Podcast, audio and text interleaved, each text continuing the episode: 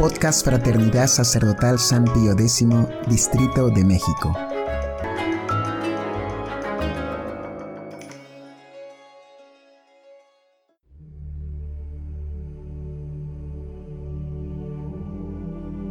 Hojita de Fe número 83. Primer precepto del Decálogo. No tendrás dioses falsos delante de mí.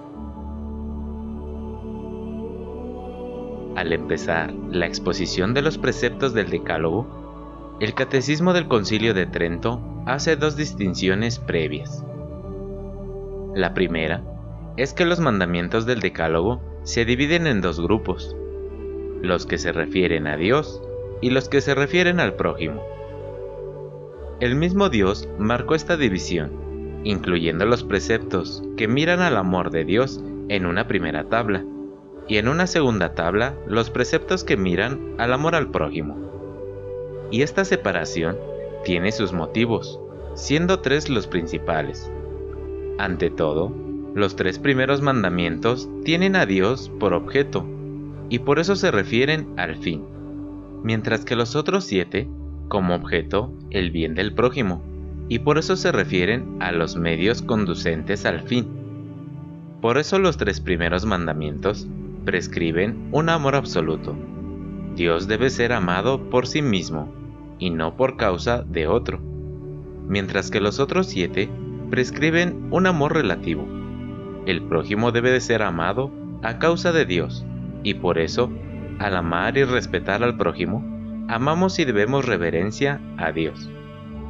Finalmente, el amor debido a Dios no tiene límites, y por eso debemos amar a Dios con todo nuestro corazón, con toda nuestra alma y con todas nuestras fuerzas. Mientras que el amor debido al prójimo está circunscrito a ciertos límites, de modo que pecaría gravemente quien amase igual a Dios y al prójimo.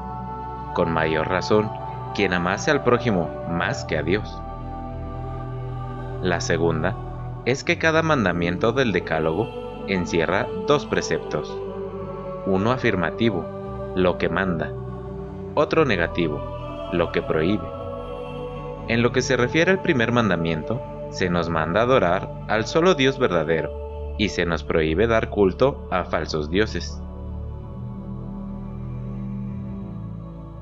Primero, precepto afirmativo de este mandamiento. La primera obligación de la criatura es amar y reverenciar al Creador, que le dio la vida, lo sostiene en la existencia y le sigue concediendo todo cuanto necesita. Por eso, este mandamiento es el primero, no solo por su orden, sino también por su misma naturaleza y dignidad. En este primer mandamiento se nos contiene el precepto de la fe, de la esperanza y de la caridad. La fe, por la que sometemos a Dios nuestra inteligencia, creyendo todo cuanto Él nos revela. La esperanza, por la que esperamos de Él todo cuanto Él nos ha prometido y nosotros necesitamos. La caridad, por la que amamos sobre todas las cosas. Por lo tanto, Pecan contra este mandamiento los que no tienen fe, ateos, herejes y supersticiosos, los que no tienen esperanza de salvarse ni confiar en la bondad de Dios, y quienes ponen su esperanza en otra cosa fuera de Dios, en las riquezas, en las fuerzas propias, en el progreso, etc. Los que no tienen caridad y aman a las criaturas más que a Dios. 2. Precepto negativo de este mandamiento.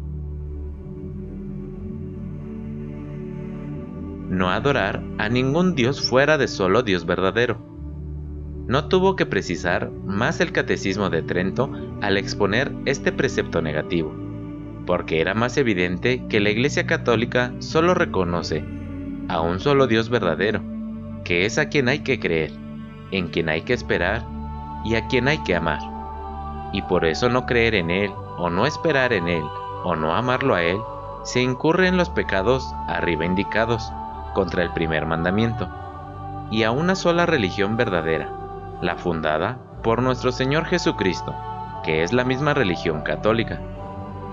Todas las demás religiones son falsas, y falsos son sus dioses, por no decir que son demonios, según la afirmación del Salmo 95. Todos los dioses de las gentes son demonios. Por donde aparece claramente inconcebible con la doctrina católica el actual ecumenismo practicado por la jerarquía de la Iglesia desde el Concilio Vaticano II. Ecumenismo que se niega a hacer esta distinción tan básica entre el Dios verdadero y los falsos dioses, y concede valor de religión verdadera a todos los demás cultos con los que dialoga, entre comillas. También en ellos, aunque tal vez de manera más imperfecta, se habría manifestado el Dios verdadero, designado en ellos con un nombre distinto al que le damos nosotros. Semejante enseñanza se opone a las reiteradas afirmaciones de las Sagradas Escrituras contra los falsos dioses y el culto a ellos tributado, tan abundantes especialmente en el Antiguo Testamento, y supone una incitación a violentar el primer mandamiento y la negación práctica del primer artículo del credo.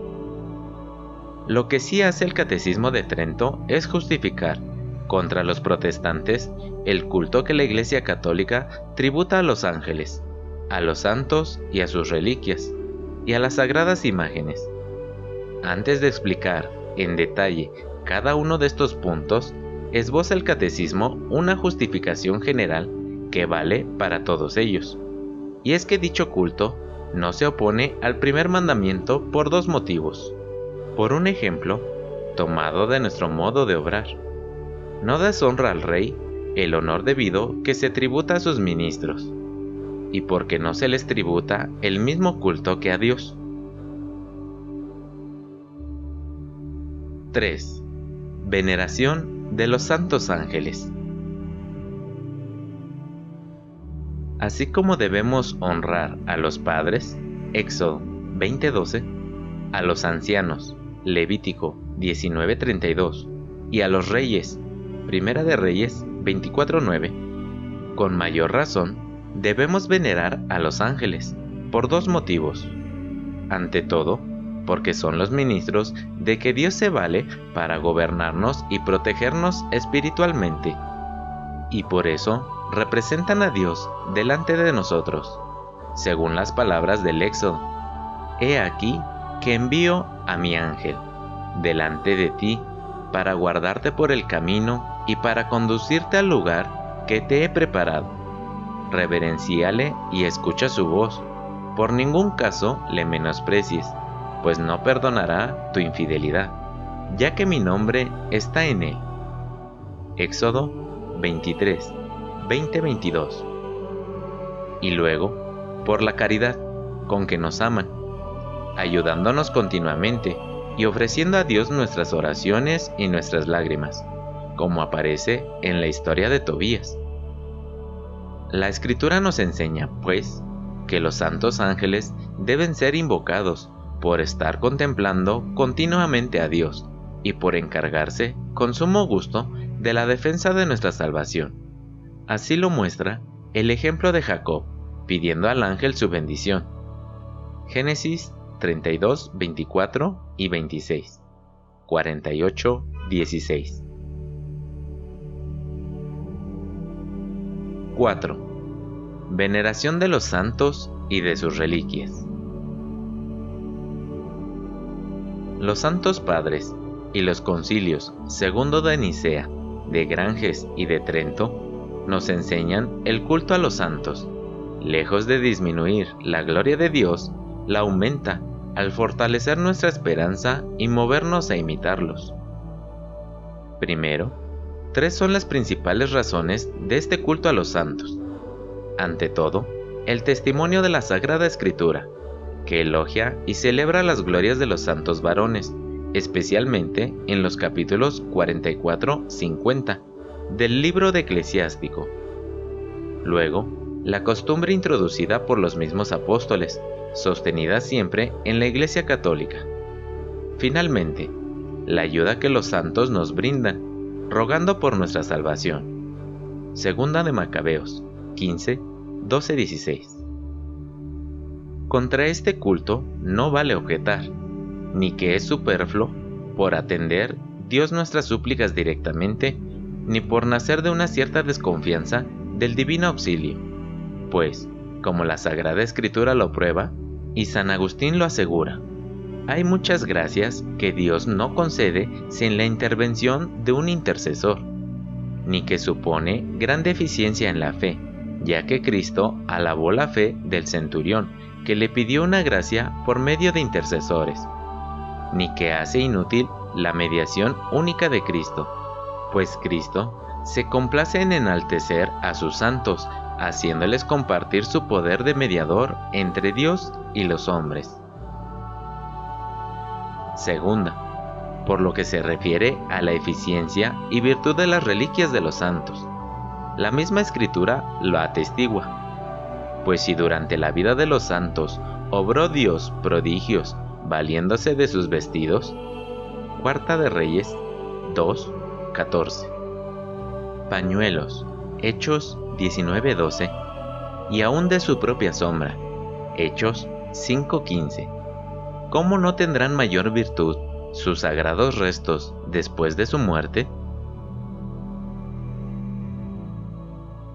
5 Veneración de las sagradas imágenes. Primero, sentido exacto del precepto divino sobre las imágenes. El precepto de Dios de no hacer ninguna imagen de seres creados para adorarlos y darles culto. Éxodo 24.5, Deuteronomio 5.8.9, no prohíbe en absoluto el arte de pintar, esculpir o grabar imágenes religiosas, ya que leemos en la Sagrada Escritura que el mismo Dios hizo fabricar imágenes y estatuas de querubines, Éxodo 25:18, y de una serpiente de bronce, Números 21:8-9. Si Dios prohibió las imágenes, fue para evitar dos pecados con que se le puede ofender mediante su uso. El primero consiste en la idolatría, esto es, en adorar las imágenes como si fuesen Dios, creyendo que hay en ellas un ser divino, y poniendo en ellas la esperanza, como hacían los gentiles. El segundo consiste en querer dar una figura a la divinidad, y adorarla bajo esa figura, dando así culto de adoración a los seres fabulosos, como hacían también los gentiles. Por tanto, lo que Dios prohíbe por este mandamiento de no hacer imágenes es que se le tribute el culto de adoración, tributando a alguna criatura el honor debido a Dios, o que se adore a dioses fabulosos. Así lo enseñaron siempre los santos padres y el concilio segundo de Nicea.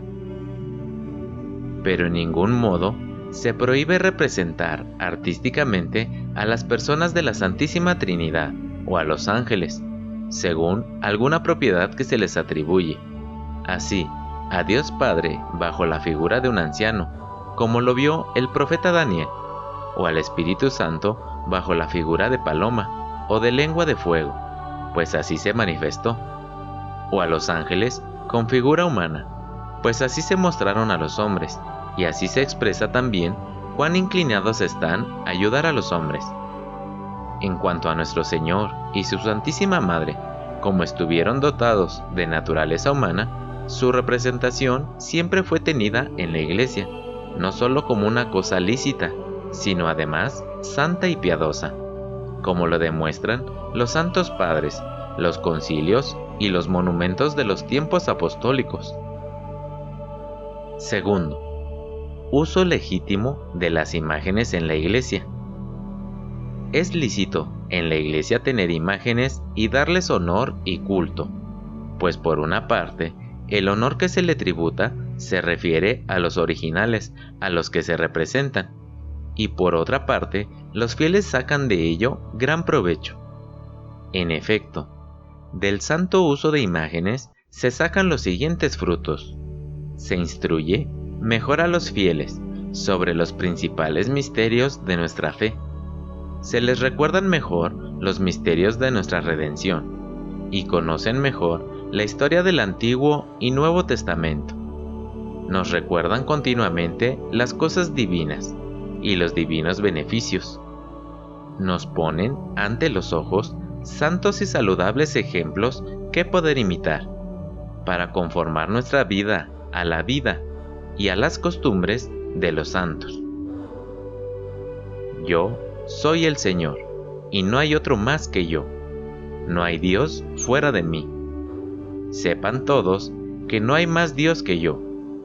Yo, el Señor, y no hay otro. Isaías 45, 5, 6